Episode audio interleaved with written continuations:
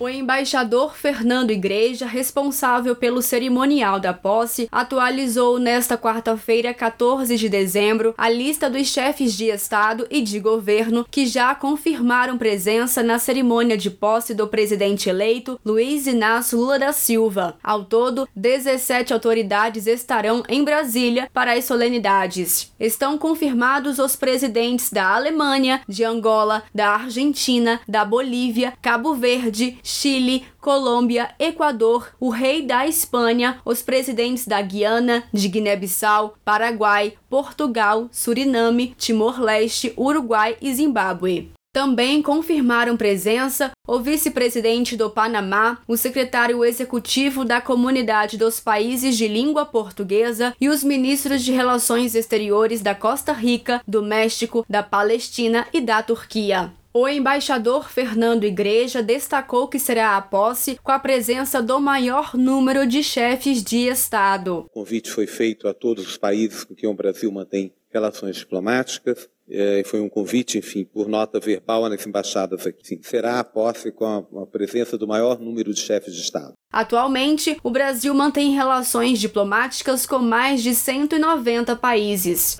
E eu quero, no dia da minha posse, assumir um compromisso com a educação básica neste país, com o ensino fundamental deste país.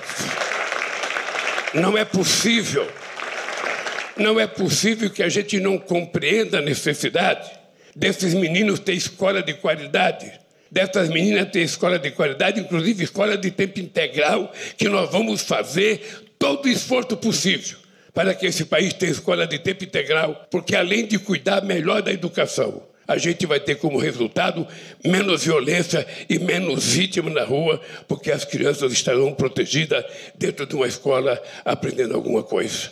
Portanto, é um compromisso com a questão do ensino básico e do ensino de tempo integral. Você ouviu o presidente eleito e diplomado Lula. Lula reafirmou seu compromisso com a educação no Brasil e ressaltou que cabe ao governo eleito mostrar à sociedade brasileira mais uma vez como se governa um país cuidando das pessoas que mais precisam.